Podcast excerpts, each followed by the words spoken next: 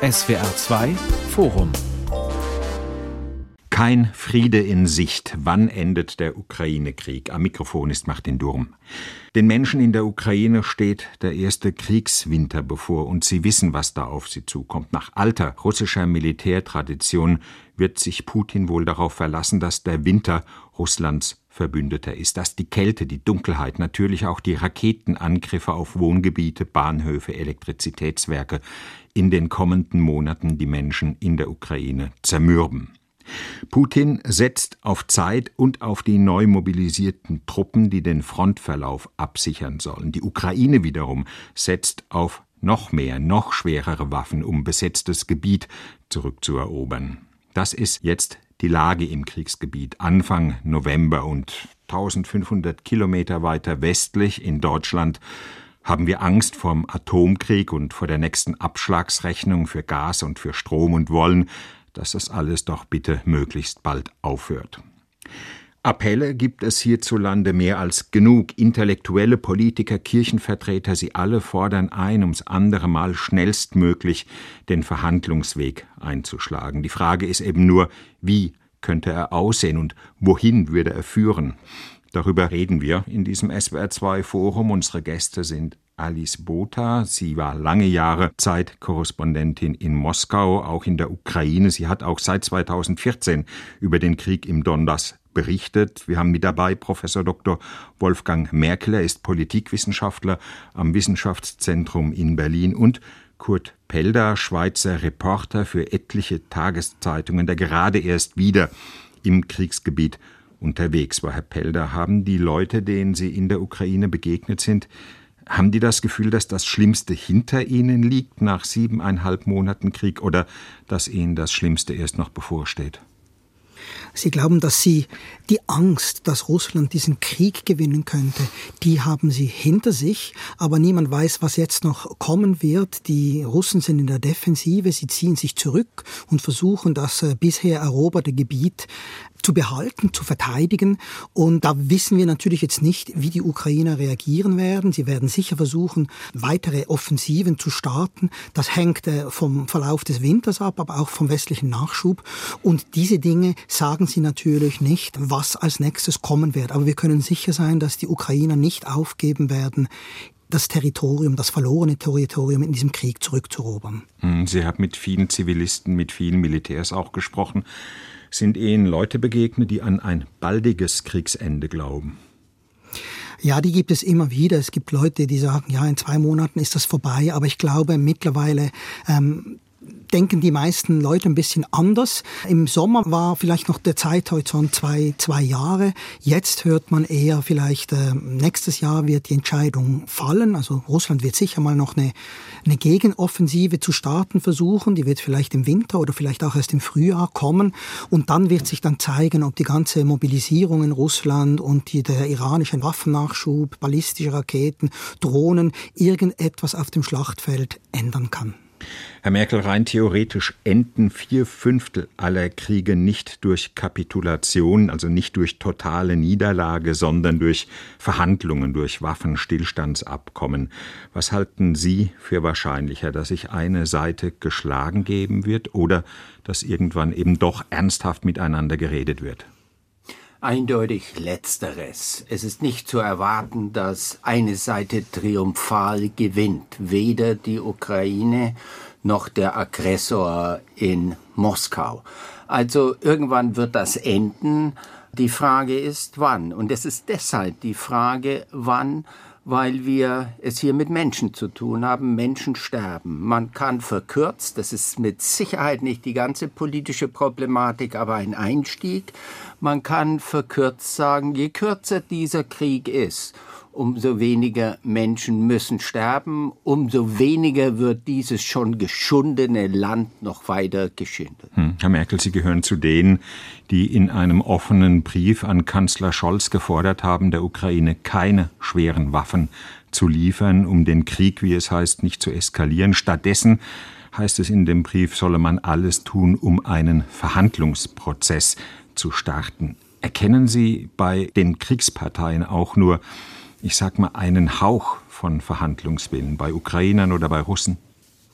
Äh, man hat den Eindruck, aber wie so oft ist vieles spekulativ, man hat den Eindruck, dass Putin seine expansionistischen und revisionistischen Perspektiven milder formuliert, dass er auch etwas von der Aktualität der Drohung mit nuklearen Gefechtswaffen zuzuschlagen zurückgenommen hat. Auch eine gewisse Müdigkeit auf dem, wie es so nett heißt, auf dem Schlachtfeld ist zu erkennen. Aber wir erkennen ja gleichzeitig, er hat längst seine Strategie geändert. Er ist nicht mehr mit aller Kraft auf dem Schlachtfeld, sondern zerstört in der Ukraine die Infrastruktur. Das ist möglicherweise sogar aus strategischer Hinsicht intelligenter für den Aggressor. Hm, Frau Botha, Sie haben so lange für die Zeit aus Moskau und aus Kiew berichtet. Sie wissen, wie die ticken. Putin, was glauben Sie, lässt er zurzeit, wenn er verlauten lässt, man sei zu Gesprächen bereit, so etwas wie, ja, die Bereitschaft, die ernsthafte Bereitschaft erkennen, sich auf Verhandlungen einzulassen? Trauen Sie dem? Ich traue dem in keiner Weise. Ich glaube, dass dieses äh, vermeintliche Entgegenkommen der momentanen militärischen Lage geschuldet ist. Es sieht nicht gut aus für Russland, weder im Osten der Ukraine noch im Süden. Und äh, Wladimir Putin spielt auf Zeit. Das heißt, man versucht eben Verhandlungen anzubieten, zu sagen, man könnte doch ins Gespräch kommen, gewinnt dadurch Zeit, rüstet sich weiter auf, gruppiert um, bereitet sich vor und schlägt neuerlich zu. Das ist leider die Erfahrung, die ähm, ich als Beobachterin gemacht habe seit 2014. Wenn Herr Merkel die Verhandlungen anspricht, dann muss man sagen, die gab es ja sehr, sehr viele Jahre, seit 2014. Ich habe damals mit allen Diplomaten, die involviert waren, auf allen Seiten mit der OSZE gesprochen. Ich habe beobachtet, wie das Minsker Abkommen, also jenes Abkommen, das ja den Krieg 2014 eben beizulegen versucht hat, wie das torpediert worden ist. Die ukrainische Seite hielt sich auch nicht immer ran, aber die russische Seite hat es einfach systematisch umgangen, auf Eskalation gesetzt.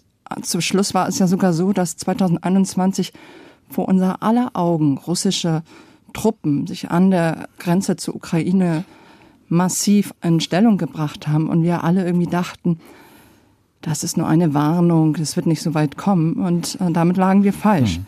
Deshalb auch hier sollte man sich nicht täuschen lassen. Ich halte es für absolut wichtig, im Gespräch zu bleiben. Aber Gespräche sind keine Verhandlung. Und den Druck auf die Ukraine jetzt aufzubauen, zu sagen, zum jetzigen Zeitpunkt, so wie die Lage aussieht, müsst ihr verhandeln, das würde die Welt ein ganzes Stück unsicherer machen. Hm, Frau Botha, trotzdem entsteht ja momentan der Eindruck, dass er die Ukraine derzeit keinen Grund sieht und auch keine Bereitschaft zeigt, in Verhandlungen einzutreten. Es gibt den Berater von Präsident Zelensky, Podoljak. Er hat klare Bedingungen gestellt. Er sagt, Verhandlungen sind nur dann denkbar, wenn Putins Truppen vollständig aus der Ukraine abziehen, also auch von der Krim. Ähm, ist das eine Verhandlungsposition, die überhaupt realistisch ist? Das ist vor allem eine Maximalposition die zu Beginn des Krieges so von der ukrainischen Seite auch nicht formuliert worden ist. Also wir erleben auf der ukrainischen Seite auch eine Verhärtung, die dem Kriegsverlauf geschuldet ist. Man war im Gespräch mit Russland bis Ende März. Es gab sogar einen Zehn-Punkte-Plan, das sogenannte Istanbuler Kommuniqué, in dem die Ukrainer an der russischen Seite in einem unglaublichen Ausmaß entgegengekommen sind. Dieses Kommuniqué hat keinen Erfolg gehabt. Auch das hängt zum großen Teil an der russischen Seite. Und vor allem hat man dann erlebt, als sich russische Truppen aus den Vororten von Kiew zurückzogen, was sie hinterließen. Und sie hinterließen Kleinstädte, in denen Männer systematisch getötet worden sind, hingerichtet worden sind, wenn sie in der Armee vor Jahren mal gedient haben, wenn sie im Polizeiapparat gedient haben, sprich, wenn sie im ukrainischen Staatsapparat tätig waren. Und es wurde klar, dass es hier nicht darum geht, einfach nur territorial äh, zu gewinnen, sondern die ukrainische Staatlichkeit zu zerstören. Und das hat auch dazu beigetragen, dass sich die ukrainische Position verhärtet hat, dass man sich auf diese Maximalforderung zurückzieht, von der ich aber glaube, dass man im Verlaufe des Krieges da durchaus noch Kompromissbereitschaft zeigen wird. Mhm. Man geht meistens in solche Verhandlungen mit Maximalpositionen rein und äh, am Ende findet sich ein Kompromiss. Nur dieser Punkt, an dem man tatsächlich um einen Kompromiss ringen kann, der ist leider jetzt noch nicht erreicht. Darf ich etwas dazwischen fragen, Frau Botha? Wann ist der Punkt eigentlich erreicht? Wir wissen ja, je länger sich das sie zwangsläufig, umso mehr Tote wird es in dem Krieg geben. Ich frage mich aber, wenn wir so und so annehmen, dass eine Verhandlung diesen Krieg zumindest einfrieren wird zu einem Waffenstillstand ohne völkerrechtliche Anerkennungen, wann soll das eigentlich sein und können wir, können wir moralisch hinnehmen, wir der Westen inklusive die Ukraine, dass wir den Krieg hinausziehen und die Opferzahlen erhöhen. Das ist ein ethisches und nicht nur ein strategisches Problem. Herr Merkel, das ist ein wichtiger Punkt. Und ich kenne ja die Ukraine sehr gut. Viele Journalisten, Kollegen, die ich persönlich kenne, dienen jetzt gerade an der Front. Ihre Berichte zu hören ist, ist furchtbar. Es ist aber eben nicht so schwarz-weiß. Die Ukrainer wissen zu gut, dass die Abwesenheit von einem jetzigen Krieg nicht Frieden bedeutet. Deshalb ist ja die absolute Mehrheit, eine überwältigende Mehrheit der Ukrainer in der Ukraine dafür, äh, bei solchen Scheinverhandlungen kein Territorium herzugeben.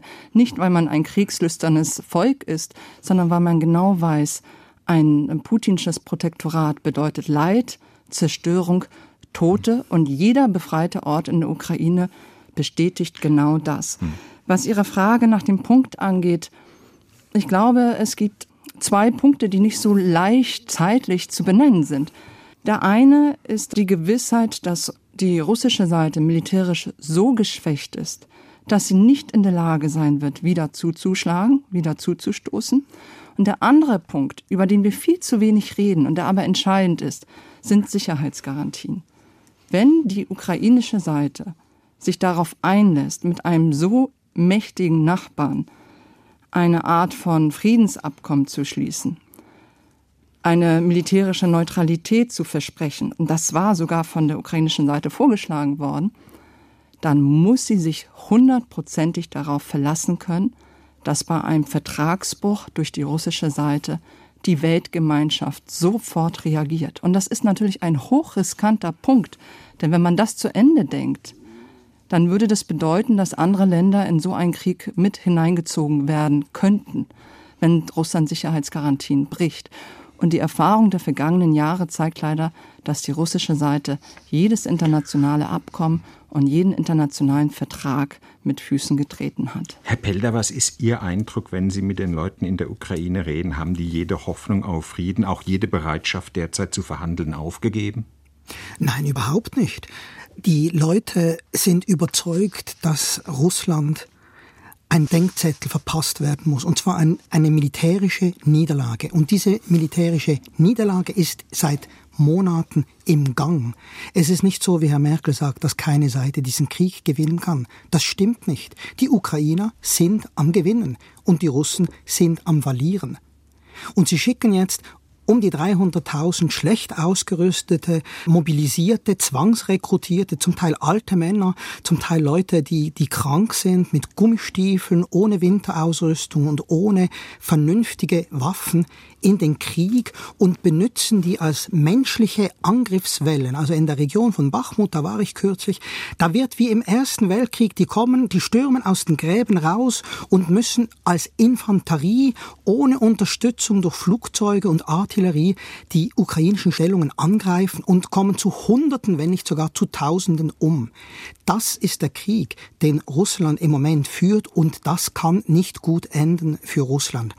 Und der, der zweite Punkt, der mir wichtig scheint, natürlich sterben im Krieg viele Menschen auf beiden Seiten. Und auch die russischen Soldaten, die jetzt zwangsrekrutiert da an die Front geworfen werden, ähm, für die empfinde ich Mitleid.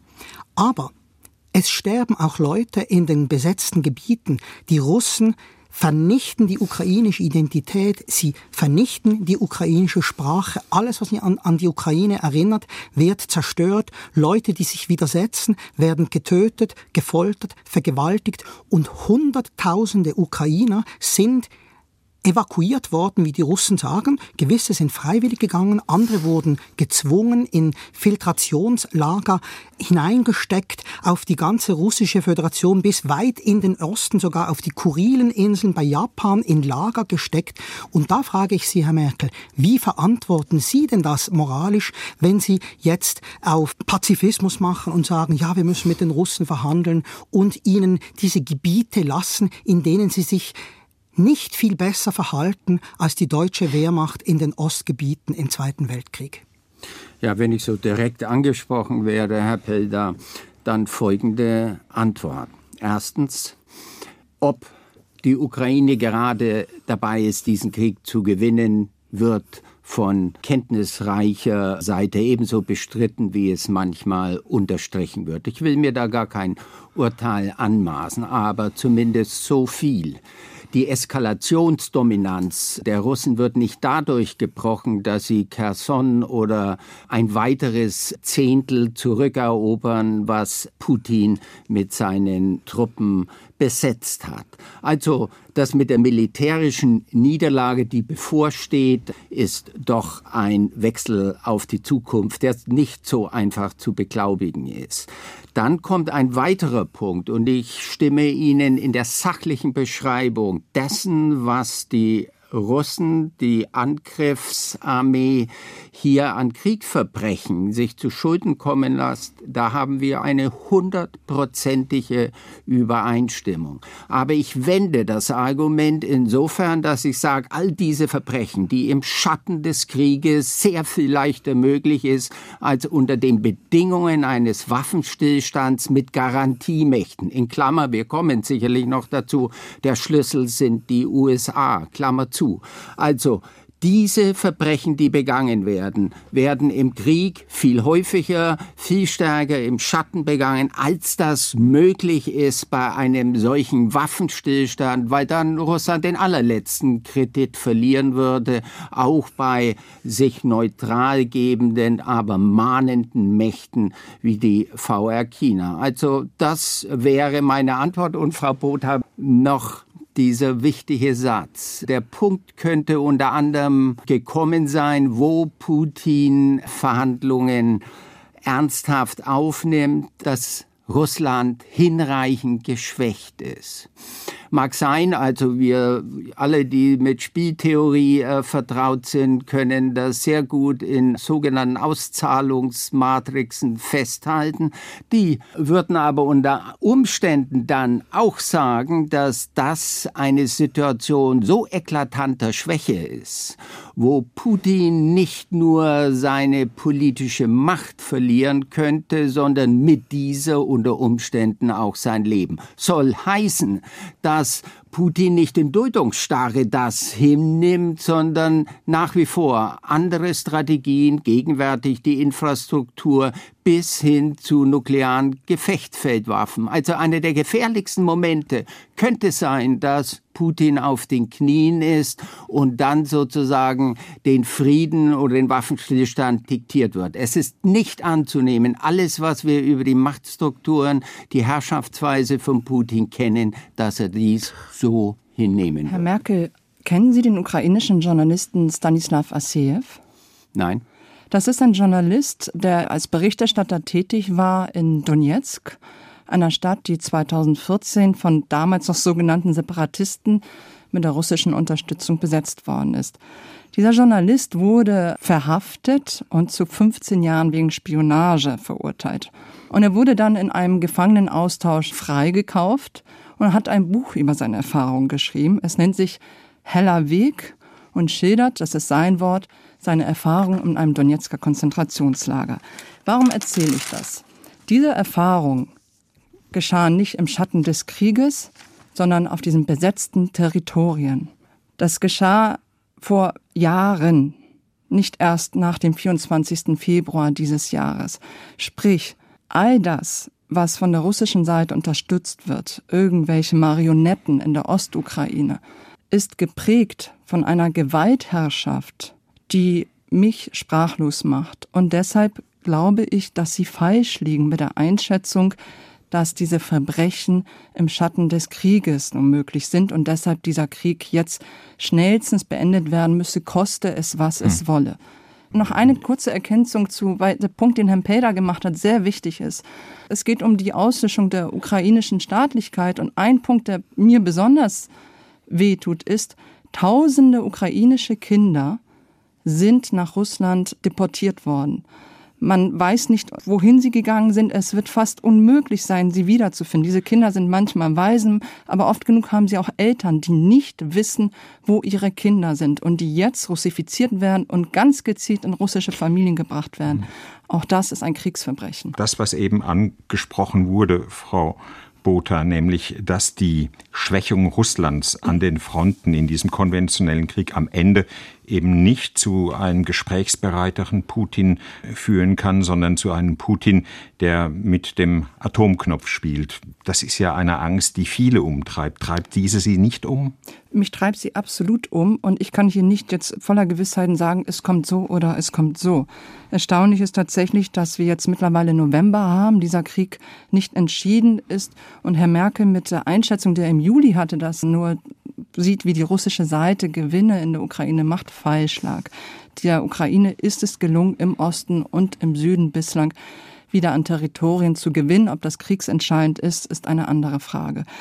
Ich sehe nur eben auch das Dilemma, das es mit sich bringt, wenn man Wladimir Putin jetzt entgegenkommt. Denn das hätte zur Folge, dass die Welt als solche unsicherer wird. Wenn jemand mit seinem nuklearen Potenzial uns alle erpressen kann, dann ist nicht nur die Ukraine unsicher, sondern dann sind wir es auch. Und das schafft einen Präzedenzfall für Nordkorea, für Pakistan und für alle anderen Länder, die atomare Waffen besitzen. Herr Pelder, die Menschen in der Ukraine, haben die ähnlich große Ängste wie wir in Deutschland vor der realen Gefahr eines Atomkrieges? Nein, die Ukrainer wissen, dass die russischen Soldaten weder Ausrüstung äh, für Chemiewaffenangriffe, also Gasmasken und all die, die Dinge, die man braucht, um in so einem Umfeld, in einem verseuchten Umfeld zu überleben, die haben die nicht. Ich meine, natürlich könnte Russland eine Atombombe auf äh, Kiew werfen, aber ich meine, das ist ja alles nicht sehr weit entfernt von der eigenen Grenze und von, von Weißrussland. Das sind, das sind Planspiele, die eigentlich nur benutzt werden, um den Westen einzuschüchtern und zu erpressen und dahin zu bringen, keine Waffen mehr an die Ukraine zu liefern. Und Putin hat selbst vor kurzer Zeit gesagt, dass ein Atomwaffeneinsatz in der Ukraine weder militärisch noch sonst irgendwie einen Sinn ergibt. Und da würde ich eben auch sagen, die Eskalationsdominanz liegt nicht mehr bei Russland. Russland ist ein Papiertiger. Militärisch sind die kurz vor dem Ende.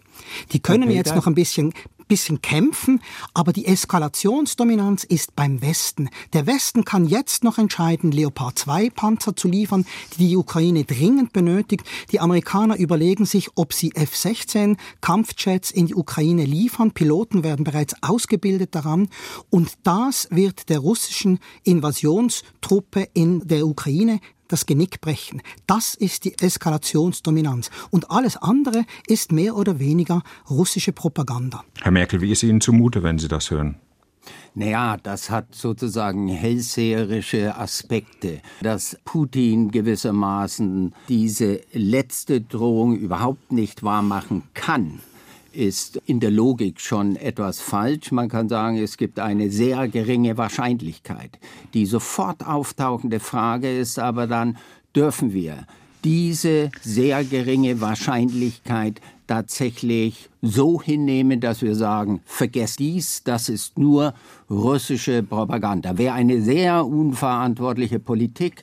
Das wird weder in Washington so gedacht, noch denkt das der Bundeskanzler oder etwa Herr Mützenich als Fraktionsvorsitzende. Auch sozusagen wirkliche Kapazitäten auf dem Gebiet strategischer Kriegsführung wie Graham Allison in Harvard haben hier eine ganz andere Meinung. Nochmal, ich sage, mein Hauptargument ist nicht diese nukleare Drohung, wobei mich schon manchmal ich wundere, dass die Grünen hochziehen, eine ganz minimale Wahrscheinlichkeit, dass über Kernkraftwerke bei uns eine Nuclear Fallout geben könnte, aber dann hier in dieser Frage ähnlich argumentieren, wie Herr Pelder das gemacht hat. Für mich ist das entscheidende Argument ein Krieg, der sich hinzieht, von dem wir gerade sehen, dass er eben von Russland nicht in Panzerschlachten betrieben wird. Und da hilft der Leopard null Komma nichts.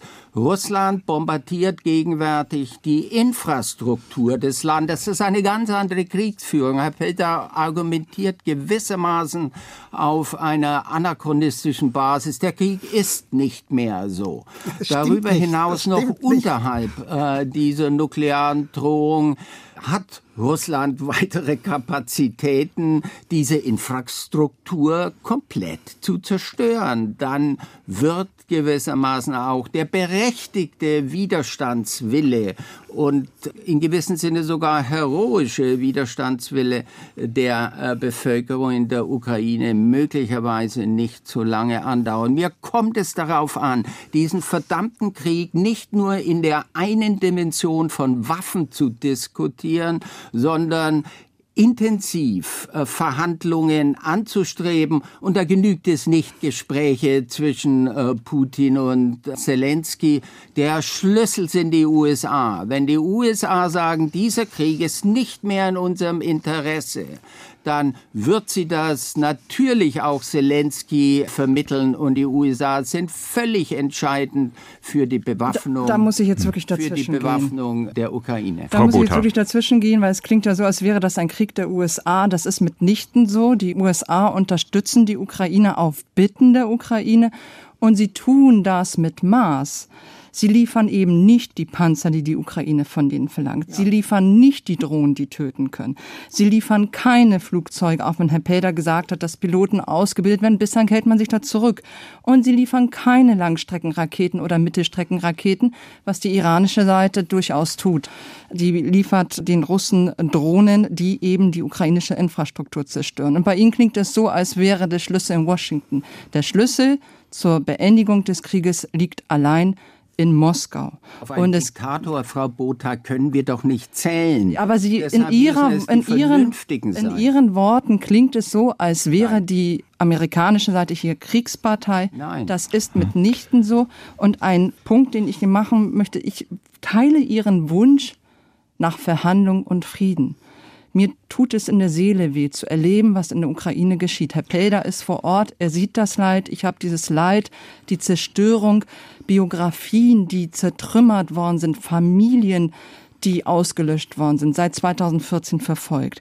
Was mich aber an ihrem Punkt so ratlos macht, ist, dass sie über dieses es muss verhandelt werden, nicht hinausgehen. Es wurde ja verhandelt, sehr viele Jahre. Es wurde ja verhandelt, noch im März.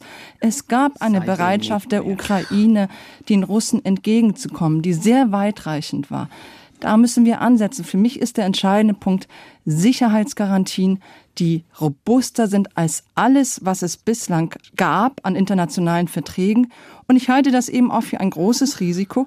Das müssen wir diskutieren, anstatt immer wieder davon zu reden, Verhandlung, Verhandlung, Verhandlung und den Druck auf die Ukraine äh, zu verstärken. Der Druck hm. auf Moskau muss zunehmen damit solche Verhandlungen tatsächlich halbwegs erfolgreich stattfinden. Aber können. trotz allem, Frau Botha, angeblich haben ja die USA Präsident Zelensky dazu gedrängt, ähm, zumindest Verhandlungsbereitschaft zu signalisieren, wahrscheinlich auch um diesen Signalen aus Moskau etwas entgegenzuhalten. Und das wurde von Kiew abgelehnt. Könnte es sich Zelensky in der derzeitigen Situation überhaupt erlauben zu sagen, ich rede mit Putin, ich bin kompromissbereit? Würde man ihm das innerhalb der eigenen Bevölkerung abnehmen? Das ist ein sehr wichtiger Punkt, den Sie ansprechen. Anders als Wladimir Putin ist Volodymyr Zelensky gewählt. Das heißt, er muss sich vor seinen Wählerinnen und Wählern verantworten. Würde er jetzt Verhandlungen zustimmen, Gebiete abtreten, wäre er übermorgen weg. Und ich bin mir nicht sicher, ob die Amerikaner gedrängt haben oder nicht eher mit Nachdruck ihre Position Kiew übermittelt haben. Denn die ukrainische Position hat sich verhärtet, das sagte ich ja bereits. Und nicht jede Entscheidung ist klug, die in Kiew getroffen wird. Und nicht jede Entscheidung wirkt in die Öffentlichkeit, also in die internationale Öffentlichkeit nachvollziehbar, wie beispielsweise jetzt dieses Dekret, dass man mit Wladimir Putin nicht direkt sprechen würde. Das wollte Zelensky all die Zeit machen, dann geschah die Kehrtwende. Ich möchte aber trotzdem noch mal daran erinnern, wer Herr Zelensky ist. Ich habe ihn ja auch im Wahlkampf begleitet und das war jemand, der antrat, um den Krieg im Donbass beizulegen. Jemand, der das Gespräch mit der russischen Seite suchte und was geschah? Wenige Tage nachdem er gewählt worden ist, fingen die Russen an, Pässe im, russische Pässe im Donbass zu verteilen, was ein klarer Bruch des Minsker Abkommens war und ein Schlag ins Gesicht von Zelensky.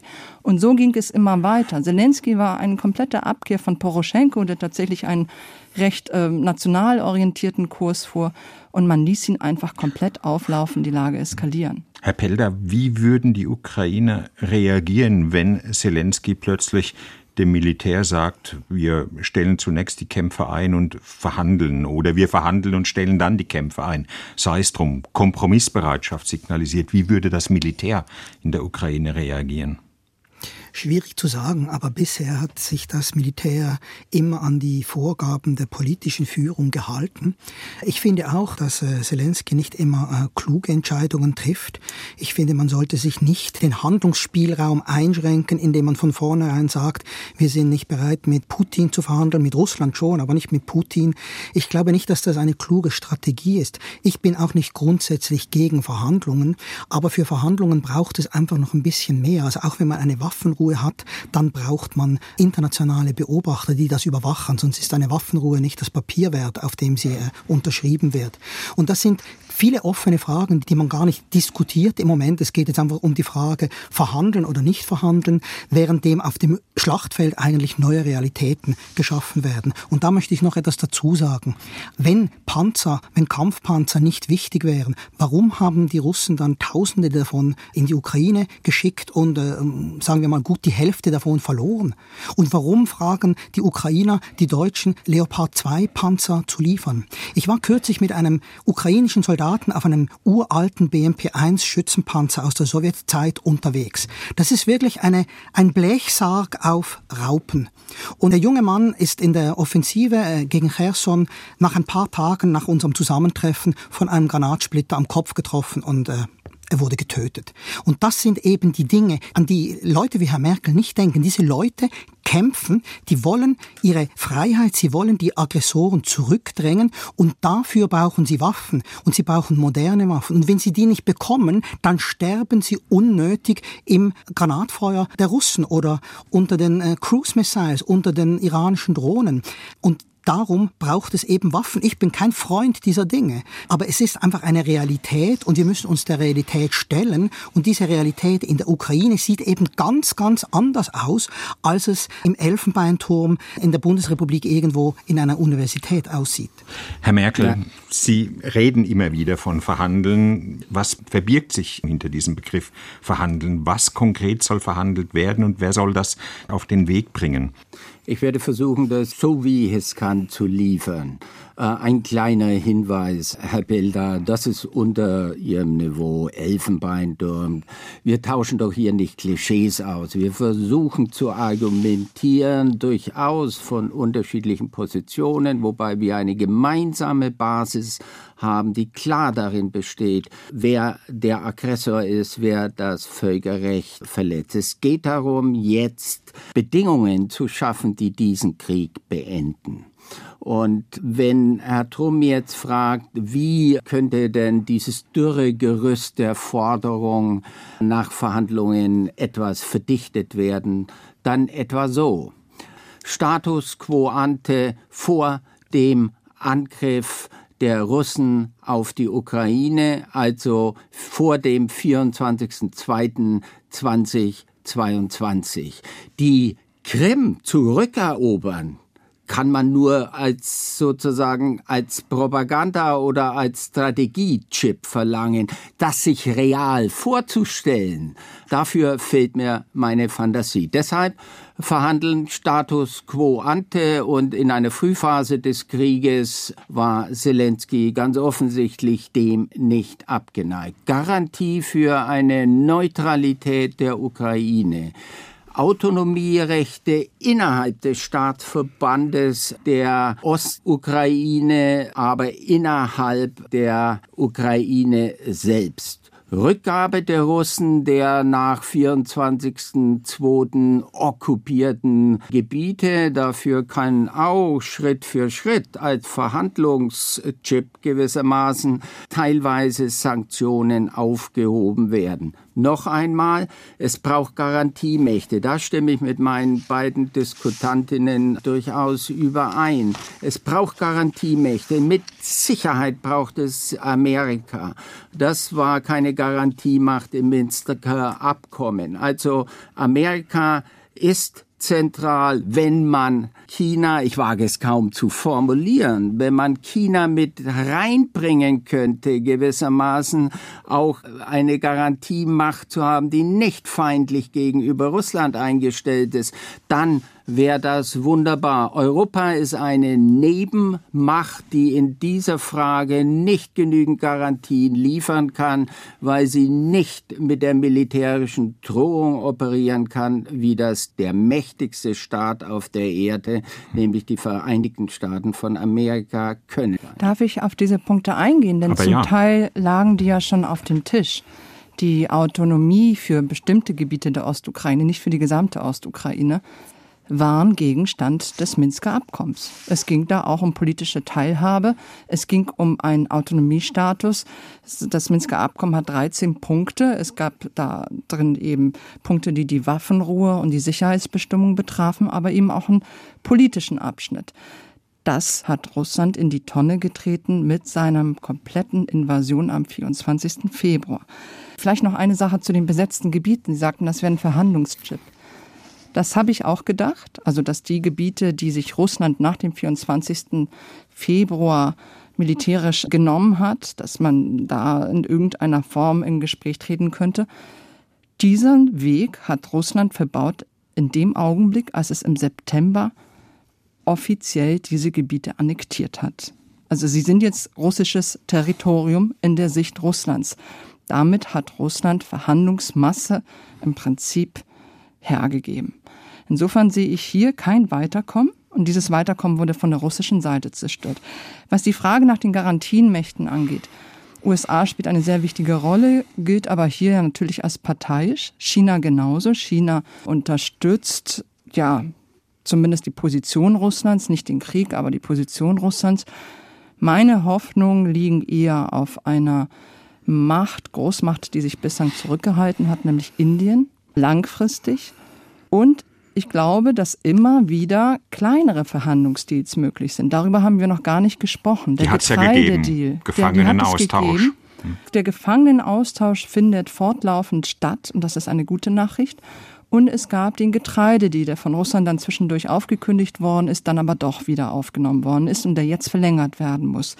Das sind Deals, die mit der Hilfe von Herrn Erdogan und Herrn Guterres, dem UN-Generalsekretär, eingefädelt worden sind und diese Deals sind eben nur möglich, weil sie sehr konkret sind, im Prinzip am organisatorischen entlang operierend und weil sie beiden Seiten nützen. Geben also Sie ihnen Hoffnung, Frau Botha?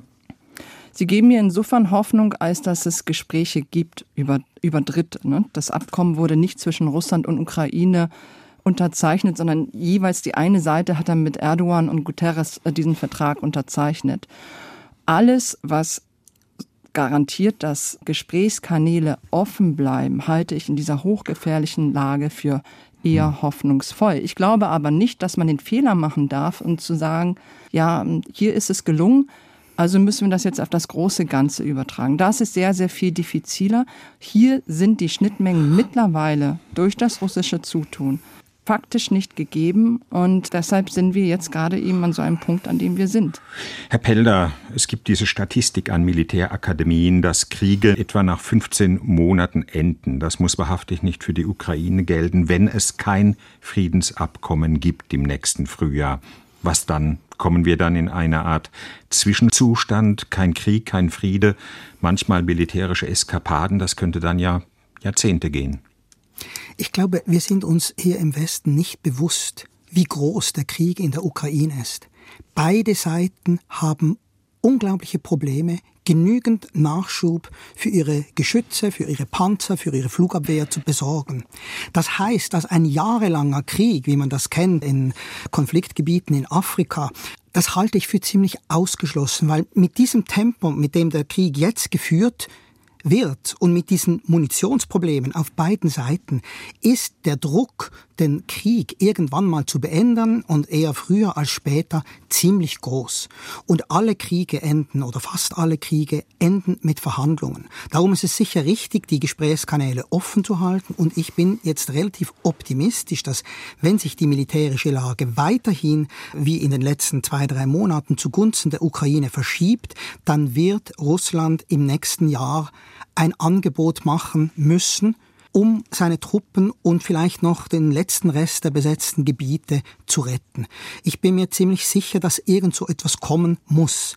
Was ich jedoch sehr seltsam finde, ja, also als Vertreter eines neutralen Landes, wenn Leute aus dem mächtigsten Land von Westeuropa darüber spekulieren, wie die Ukrainer in Friedensverhandlungen, welche Konzessionen sie machen sollten. Das ist schon ziemlich ähm, naja, das ist so, der Große macht dem Kleinen Vorschriften. Und diesen Punkt mit der Neutralität der Ukraine, den Herr Merkel vorher erwähnt hat, ich meine, nach einem solchen Krieg will doch niemand in der Ukraine einen neutralen Status haben, weil diese ganzen Sicherheitsgarantien, die sind nicht das Papier wert. Natürlich will die Ukraine, wenn dieser Krieg beendet ist, in die EU, das haben sie schon ganz klar gesagt, und sie wollen in die NATO, weil nur die NATO sie vor einem künftigen Krieg schützen will. Die größte Angst der Ukrainer im Moment ist, dass sie irgendetwas unterschreiben, Russland die Zeit nutzt, um sich wieder zu bewaffnen, sich zu reorganisieren und in ein paar Jahren wieder angreifen wird. Und das ist auch nicht im Interesse von Europa, von Westeuropa. Dieser Krieg muss der letzte sein, der um die Ukraine geführt wird. Und es geht darum, eine neue Ordnung aufzubauen. Und die kann man nicht mit einem Vertrag machen, der vielleicht wie der Versailler Vertrag von Anfang an eine Seite benachteiligt hat. Herr Merkel. Äh, die Perspektive der Ukraine, die EU-Mitgliedschaft anzubieten, ist politisch vollkommen richtig. Aber vergessen wir nicht, dass auch vor Kriegsausbruch auf der Ebene der Demokratiequalität die Ukraine deutlich hinter Polen und Ungarn zurückliegt. Ich sage das deshalb, weil die EU gegen beide Länder Sanktionen in Gang gesetzt haben. Also für mich ist das, was Herr Pelda vorschlägt, ein Programm, den Krieg nicht zu beenden, wenn gesagt wird, möglichst in die NATO. Dass das eine Großmacht, auch wenn es eine regionale Großmacht ist wie Russland, autoritär nach innen regiert, aggressiv durchaus nach außen, nicht akzeptieren wird, das dürfte klar sein. Und im Übrigen wird es dann den Krieg verlängern, schon um die NATO-Statuten auszubremsen, dass Länder, die sich in kriegerischen Konflikten befinden, nicht in die NATO aufgenommen werden. Also ein Programm zur Verlängerung des Krieges. Frau Botha, es gibt bei vielen ja noch insgeheim den Wunsch, dass durch einen Militärputsch Putin am Ende gestürzt wird. Was glauben Sie, wäre eine Post-Putin-Ära sicherer, friedlicher? Ich kann Ihnen die Antwort nicht geben. Was deutlich geworden ist in den vergangenen Monaten, ist, dass das nicht nur Putins Krieg ist, sondern ein Krieg, der von einem Teil der Elite mitgetragen wird und von einem Teil der Gesellschaft ebenfalls mitgetragen wird. Ich hatte auch hier sehr schmerzliche Diskussionen teilweise mit russischen Bekannten. Deshalb glaube ich nicht, dass ein Frieden, der belastbar ist und lange dauert, mit nur einer Absetzung einer Person herbeizuführen ist, Allerdings ist es Herr Putin, der momentan alles entscheidet. Also wäre er weg, würde einiges in Bewegung geraten. Ob das alles nur positiv wäre, das vermag ich nicht zu sagen und da habe ich auch einige Zweifel. Kein Friede in Sicht. Wann endet der Ukraine-Krieg? Darüber haben wir diskutiert mit Alice Botha. Sie ist ehemalige Moskau- und Kiew-Korrespondentin der Zeit. Professor Dr. Wolfgang Merkel vom Wissenschaftszentrum Berlin für Sozialforschung und der Schweizer Kriegsreporter Kurt Pelder, der für etliche Schweizer Tageszeitungen arbeitet. Am Mikrofon war Martin Durm.